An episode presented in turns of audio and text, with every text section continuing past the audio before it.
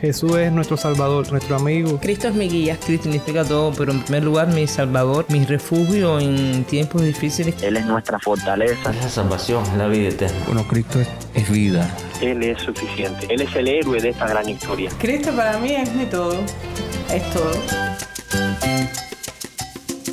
Estás escuchando el faro de redención.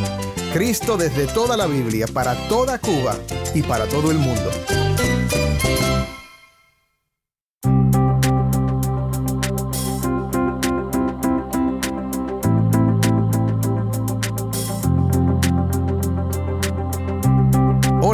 Soy el pastor Dani Rojas, el nuevo director y locutor del Faro de Redención. Gracias por acompañarme hoy. Esta semana estamos compartiendo predicaciones desde Cuba, como solemos hacer en nuestro programa. Aquí, en el Faro de Redención, regularmente presentamos sermones de nuestros amados amigos y pastores en Cuba. Hoy compartiremos un sermón del pastor Andy Lucena desde la iglesia Antorcha de Salvación en Sancti Spiritus, Cuba. Si no hay Dios, no hay moral y tampoco hay ninguna motivación para seguirla, ¿verdad?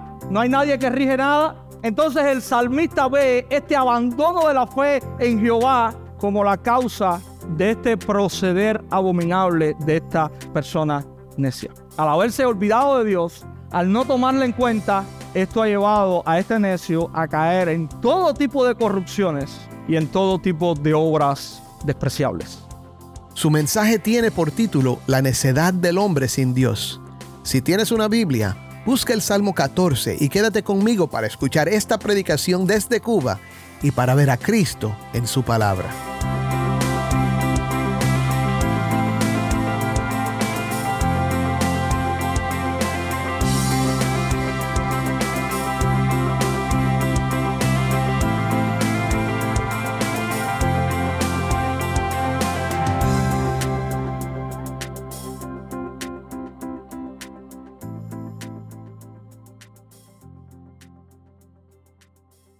Los seres humanos han inventado todo cuanto han podido para tratar de no reconocer que hay un Dios, que ese Dios existe y que ese Dios es el dueño y Señor de la creación. Y de eso vamos a estar hablando en esta mañana. Yo les invito a buscar ahí el Salmo 14. Vamos a estar, mis hermanos, exponiendo este salmo en esta mañana. Vamos a leerlo ahora. Salmo número 14. Dice la escritura, dice el necio en su corazón, no hay Dios se han corrompido, hacen obras abominables, no hay quien haga el bien. Jehová miró desde los cielos sobre los hijos de los hombres para ver si había algún entendido que buscara a Dios. Todos se desviaron, a una se han corrompido. No hay quien haga lo bueno, no hay ni siquiera uno. No tienen discernimiento todos los que hacen iniquidad, que devoran mi pueblo como si comiesen pan y a Jehová no invocan. Ellos temblaron de espanto porque Dios está con la generación de los justos. Del consejo del pobre se han burlado,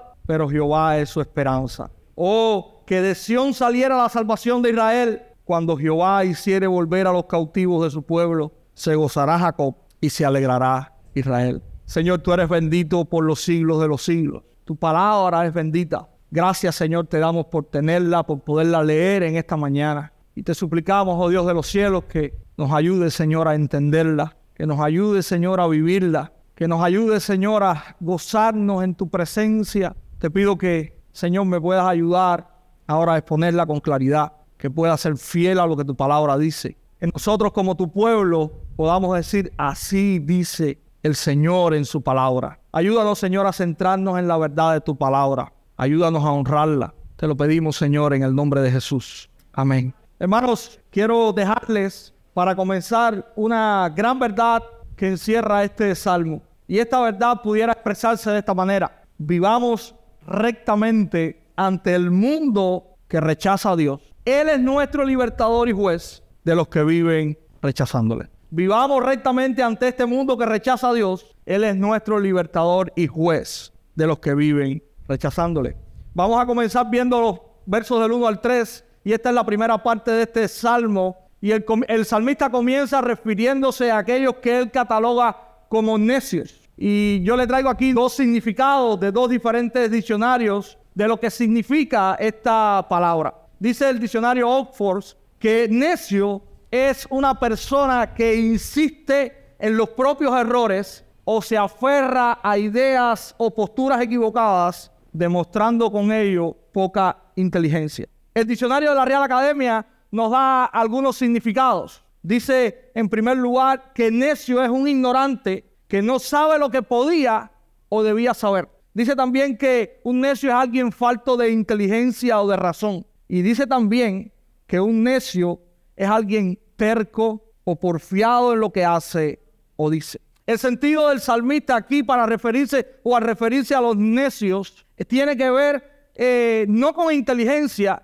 sino con ese rechazo directo a la verdad de que Dios existe. Este necio es necio precisamente, dice el salmista, porque él está diciendo en su corazón, no hay Dios. Dios no existe, ¿verdad? Dios no, no se ve, yo no lo puedo palpar, Dios no existe. Esa es la verdad a la cual este necio se está aferrando en su racionamiento. Y mis hermanos, el salmista describe cómo es el resultado o el actuar de estos necios que han declarado que Dios no existe. Miren cómo dice el salmista en el verso 1. Se han corrompido, hacen obras abominables, no hay quien haga el bien. Los necios se han aferrado tercamente a la idea de que Dios no existe. Y porque ellos se han aferrado a esta idea, ¿qué esto les ha llevado a hacer? ¿Cómo son sus caminos? ¿Qué tal les va? Bueno, dice el salmista que esto precisamente les ha llevado a caer en un estado de inmoralidad. Sus obras son abominables, dice el salmista, y el bien no está presente entre ellos. Miren cuáles han sido las consecuencias para estos necios que han rechazado a Dios. Mis hermanos, cuando el hombre en su terquedad quita a Dios del medio, el fin no es bueno. Cuando este hombre rechaza a Dios y establece que realmente en este mundo nadie gobierna, no hay un Señor que rige nada en este mundo, no hay una moral, todo lo que viene después es un caos y un desastre. Si no hay Dios, no hay moral y tampoco hay ninguna motivación para seguirla, ¿verdad? No hay nadie que rige nada. Entonces el salmista ve este abandono de la fe en Jehová como la causa de este proceder abominable de esta persona necia. Al haberse olvidado de Dios, al no tomarle en cuenta, esto ha llevado a este necio a caer en todo tipo de corrupciones y en todo tipo de obras despreciables. Hermanos, si las bases que rigen el universo, escuche bien, no están fundadas en Dios y en su carácter, entonces lo que vamos a tener de frente a nosotros es un mundo lleno de impiedad y de pecado que está completamente en caos. Y yo no sé si eso es lo que usted ve cuando mira el mundo, pero eso es lo que el mundo es en el año 2023. Un mundo lleno de impiedad y camino al caos. Y todo está porque ellos sencillamente han rechazado a Dios. Ellos han dicho, Dios no existe. Ellos han dicho, Dios no me interesa. No hay moral. La moral la defino yo. La justicia la defino yo. Y esto lo único que trae en el mundo es abominación, impiedad, injusticia y caos. Esta es la realidad que el salmista nos está describiendo. Cuando miramos el mundo a, nuestro alrededor, bueno, cuando, como no tenemos en cuenta a Dios, entonces no valoramos que la imagen de Dios ha sido puesta en el ser humano y no nos importa que las madres y la familia maten a los bebés. El aborto es algo normal. No hay problema con eso porque no tomamos en cuenta a Dios y no estimamos que la imagen de Dios está puesta en el hombre y que el hombre tiene valor. Y es interesante que no son los medios de comunicación, no es alguien externo. La propia madre decide matar a su hijo. Esto es terrible, mis hermanos. Como no tomamos en cuenta a Dios, entonces no valoramos cómo Dios creó al ser humano, hombre y mujer. Y hoy nos hemos hecho toda una filosofía de cuánto género la aberración humana ha inventado por ahí. Y todos los días usted escucha algo nuevo. Y por eso hoy tenemos personas que dicen que son animales. Hoy tenemos hombres que dicen que son mujeres y que hay que tratarlos como mujeres. Otros dicen que son niños. Una persona con 50 años dice que es un niño. Y ahí usted ve la foto ahí chupando su biberón. Y todo tipo de locura del ser humano se establece como algo normal y como algo que hay que aceptar porque sencillamente la verdad de la palabra de Dios ha sido rechazada entre nosotros. Como no tenemos en cuenta a Dios, no valoramos cómo Dios instituyó el matrimonio. No valoramos y la idea de que el matrimonio es para toda la vida, la unión de un hombre y una mujer, la rechazamos. El matrimonio es una conveniencia donde yo necesito satisfacerme, ya sea con un hombre o con una mujer, no importa. Y este convenio es sencillo que cuando esa satisfacción yo no la logre alcanzar, porque soy yo el que importa, yo sencillamente abandono a la persona y soy libre para buscar a otra persona. Como no tenemos en cuenta a Dios en nuestra sociedad, entonces yo puedo redefinir lo que es justo. No me interesa lo que Dios diga que es justo. Yo como hombre puedo redefinir lo que es justo, lo que es bueno y es malo. Y tú tienes que aceptar lo que para mí es bueno o malo. Yo tengo que aceptar lo que para ti es bueno o malo. Y entonces la verdad y la justicia es algo muy relativo. No hay estándares. Cuando quitamos a Dios, los estándares se caen. Y entonces vivimos en un mundo que es un caos porque no hay una idea de la justicia y todo es muy relativo. Y como todo es muy relativo, lo que para ti funciona, para mí no. Y entonces entramos en pugna donde realmente está la verdad. Como no tomamos en cuenta a Dios, mis hermanos, nuestra generación y todas las generaciones que se levanten con esta actitud necia vivirán en un caos. Y lo más irracional de todo, y escuche esto ahora, es que estas mismas generaciones que dicen Dios no existe, le echan la culpa a ese Dios que no existe de todo el caos que ellos están produciendo por vivir alejados de Dios. ¿Usted ha visto qué cosas más irracionales? Dios no existe, pero cuando ocurre un evento, Dios es el culpable. No, pero si Dios no existe. Entonces, esa generación que no cree en Dios, que rechaza a Dios, culpa a ese Dios en el cual ellos no creen de lo que está sucediendo a su alrededor. Tan necia y tan abominable es las obras o son las obras de esta generación y de todas, que todo el caos que ellos cosechan, el responsable es Dios. Cuán irracional es el hombre que no cree en Dios. Hermanos, solo cuando el hombre se vuelve a Dios y comienza a vivir bajo los principios de Dios, bajo los preceptos de Dios, el mundo entonces puede llegar a experimentar el bien, la paz y la sobriedad. El hombre es valorado cuando Dios es valorado. Hasta que el hombre no valora a Dios, el hombre no puede tener una cosmovisión correcta de lo que le rodea. Yo no puedo valorar a la persona que tengo al lado si yo no tengo una cosmovisión correcta de Dios. Si yo no veo que ese hombre o esa mujer que está a mi lado es valioso para Dios. Que mi trato hacia él debe ser un trato de amor. Cuando yo quito a Dios de la fórmula, yo vivo para mí mismo y el Dios mío soy yo. Y todo lo demás que esté a mi alrededor no me importa. Esa es la triste realidad. Hay otros aspectos, mis hermanos, que tienen que ver con esta realidad de la necesidad del hombre. Por ejemplo, nacemos con la voluntad y la capacidad de hacer el mal. De hacer el mal. Nadie tiene que enseñar a un niño a hacer lo que no debe. Él lo aprende. No sabemos cómo, usted no puede explicarlo con la ciencia, pero un niño, sin enseñarle lo malo, él lo va a hacer. El camino de menor resistencia muchas veces es el camino al mal. Ese es el, de menor resistencia. Cuando yo tengo que tomar una decisión, cuando un hombre tiene que tomar una decisión, la decisión más fácil muchas veces, ¿cuál va a ser? La de hacer lo malo. Cuando usted tiene algo contra otra persona, ¿qué es más fácil para usted? ¿Ir y pedirle perdón? ¿O quedarse ofuscado y dejar la riña como está? Esa es la realidad. En el mundo es más fácil muchas veces animar a otros a hacer el mal que hacer el bien. Hay un problema en la familia, usted pide consejo. Muchas veces el consejo es tú tienes la razón. Sigue así como estás. Que se humillen delante de ti. Es más fácil animar a otros, mis hermanos, en el mundo en que vivimos, a hacer el mal. Muchas de nuestras buenas acciones están teñidas de malos deseos y de motivos egoístas. Aun cuando hacemos el bien, muchas veces lo que hay detrás de eso, oculto en nuestros corazones, no son buenos deseos. Son motivaciones incorrectas y deseos egoístas.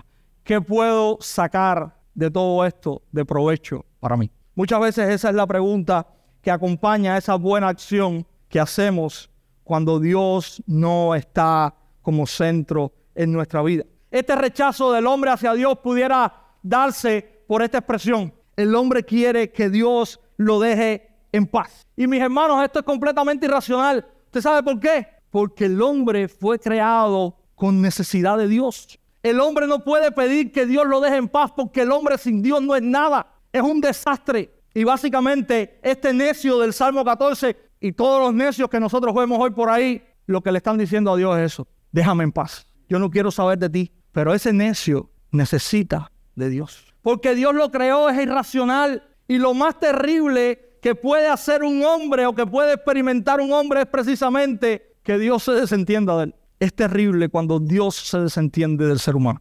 El necio quiera o no quiera, tiene que entender que Dios es su dueño. Quiera o no quiera, lo acepte o no lo acepte, Dios es su dueño. Y esa es otra realidad que los hombres necios de todos los tiempos tienen que entender. Vamos a mirar, hermanos, entonces el verso 2 y el verso 3. El verso 2 comienza mostrando la imagen de Dios mirando desde el cielo y dice que Él está buscando a ver si hay alguien, ¿verdad? Algún entendido que busque a Dios. Pero la realidad que presenta el salmista en el verso 3, ¿cuál es? Todos se desviaron, a una se han corrompido, no hay quien haga lo bueno, no hay ni siquiera una. No existen hombres buenos. Esa es la realidad que el salmista está describiendo. Delante de los ojos de Dios no hay justo. Dice el salmista, ni a uno. Todos están en la misma condición.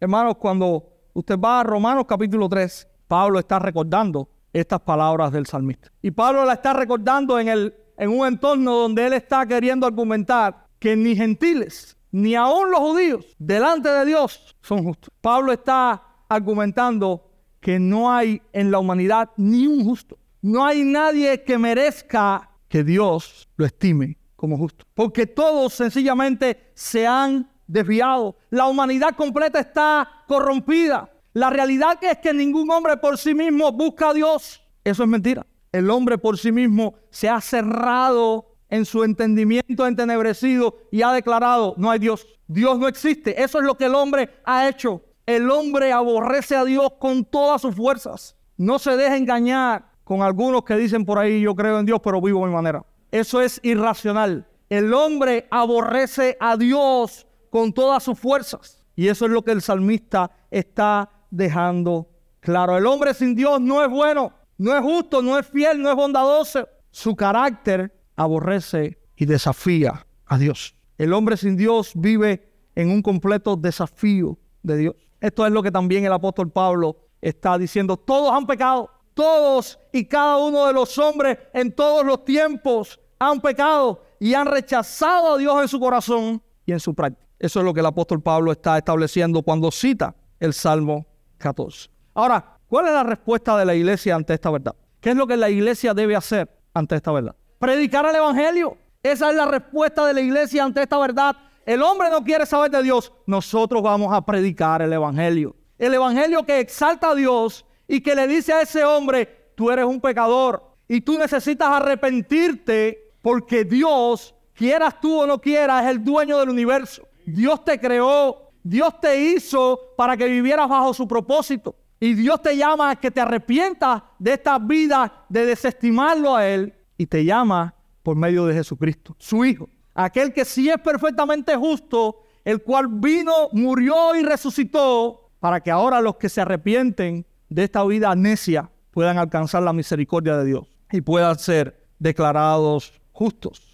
Yo quiero que tú pienses ahora en esto. ¿Has vivido o estás viviendo hoy como un necio? ¿Has vivido sin querer saber nada de Dios? Quizás digas, creo que Dios existe, pero en tu vida diaria no tengas la más mínima intención de vivir en relación con eso que dices que crees. ¿Eres tú de estos? Hoy Dios, por medio de su palabra, te está diciendo que ese es el actuar de un necio. Y hoy, por medio de su palabra, te está llamando a arrepentirte de esa necedad, a venir a Él, a creer en su Hijo y alcanzar la salvación. Así que quiero que reflexiones en tu corazón cómo yo he vivido con relación a esta verdad de que Dios existe, de que Dios es mi dueño, de que yo le pertenezco a Él. Quizás la has creído en tu mente, pero no la vives. Eso no dice nada. Esta realidad tiene que creerse en la mente, sellarse en el corazón y ser vivida todos los días. La fe es algo práctico. Mi amigo, quiero que examines tu corazón con esta verdad.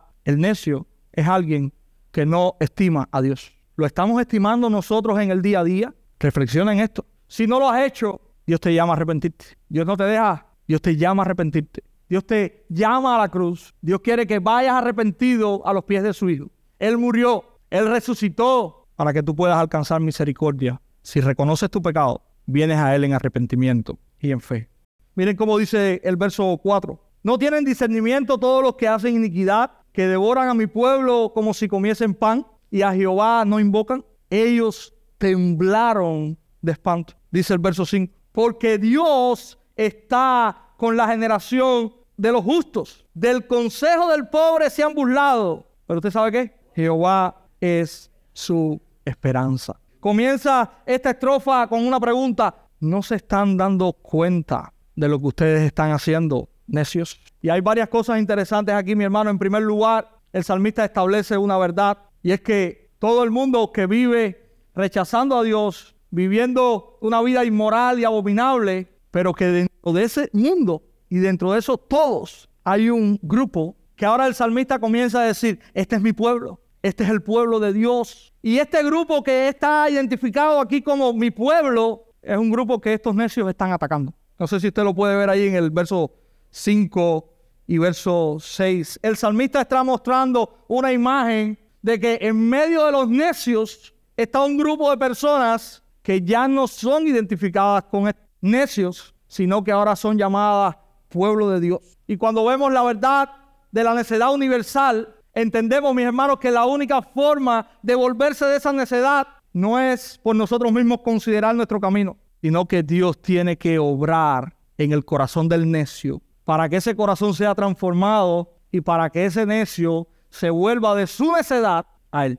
Mis hermanos, Dios ha intervenido a nuestro favor. Nosotros éramos necios. Y cuando usted lea y escuche lo que el salmista está diciendo en el Salmo 14, yo era un necio. Yo estaba viviendo desestimando a Dios. Pero gracias a Dios que Él ha tenido misericordia de su pueblo y Él ha intervenido a nuestro favor. Nuestra naturaleza es de necios y la necedad nos iba a acompañar todos los días de nuestra vida si Dios en un momento no decide intervenir. Íbamos a estar envueltos en la corrupción de nuestra mente, siguiendo los designios de nuestra carne y alimentándonos de toda abominación. Pero Dios, como dice Pablo en Efesios, pero Dios en su misericordia nos ha llamado a Él, nos rescató de esa necedad en la cual vivíamos. Hemos sido traspasados de necios a pueblo suyo. Esa es una gran verdad que debe llevarnos a nosotros a adorar a Dios. Debe llevarnos a nosotros a exclamar gracias Dios por lo que tú has hecho conmigo, porque yo mismo estoy identificado en este salmo humanamente como un necio. Y si puedo identificarme como ese pueblo, es por lo que tú has hecho en tu gracia para conmigo. Nosotros no somos del mundo. Nuestros intereses ahora no son los de ellos. Y así como el mundo rechaza a Dios, también rechaza todo lo que provenga de Dios. Hermanos, aun cuando el mundo, cuando el mundo nos aborrece, cuando el mundo nos detesta, cuando el mundo nos hace la guerra, nosotros podemos estar confiados en que Dios ha traído un libertador para nosotros, que ese libertador ha vencido y que por medio de su victoria nosotros hoy somos victoriosos. Podemos estar seguros que aún en medio de la lucha y la prueba, un día ese libertador regresará y ya no regresará en carne ni a venir a morir. Regresará como un león victorioso, con una espada en la mano, trayendo victoria definitiva y total a su pueblo y llevándole a morar por siempre con él. Y eso también es algo que da gozo a nosotros. Jesucristo es nuestro libertador. Nuestra victoria está asegurada en Cristo. No en nuestras fuerzas. Nosotros no somos fuertes, somos débiles, pero Jesucristo es nuestro libertador. Jesucristo se ha levantado y está a favor nuestro en medio de nuestra lucha contra aquellos que se levantan contra nosotros. Jesucristo es el que nos hace estar de pie todos los días. Y nosotros podemos estar gozosos y nosotros podemos decir gloria a Dios por Jesucristo nuestro Señor. Hermanos, en modo de resumen y conclusión, vivimos en un mundo que rechaza a Dios, en el cual nosotros estamos puestos para hacernos ecos de la justicia y del carácter de Dios. Este mundo nos enfrentará muchas veces, vendrá frenético a nosotros, pero Dios ha levantado un libertador que está a favor de su pueblo y que nos ha dado la victoria. Vivamos nosotros entonces proclamando con nuestra boca y mostrando con nuestras acciones que ya no somos necios, que gracias a lo que Dios hizo por nosotros, ahora somos parte de su pueblo, de aquellos que Él defiende, de aquellos que se gozan al ver la salvación que Dios ha obrado en nosotros por medio de Jesucristo. Hermanos, les recuerdo la verdad, vivamos rectamente ante este mundo que rechaza a Dios. Él es nuestro libertador y juez de los que viven rechazándole. Vivamos rectamente, vivamos como cristianos, vivamos diferente a los necios ante este mundo que rechaza a Dios, que se ha hecho necio en su razonamiento. Dios es nuestro libertador, pero también Dios es el juez que vive para rechazar y juzgar a los necios de este mundo.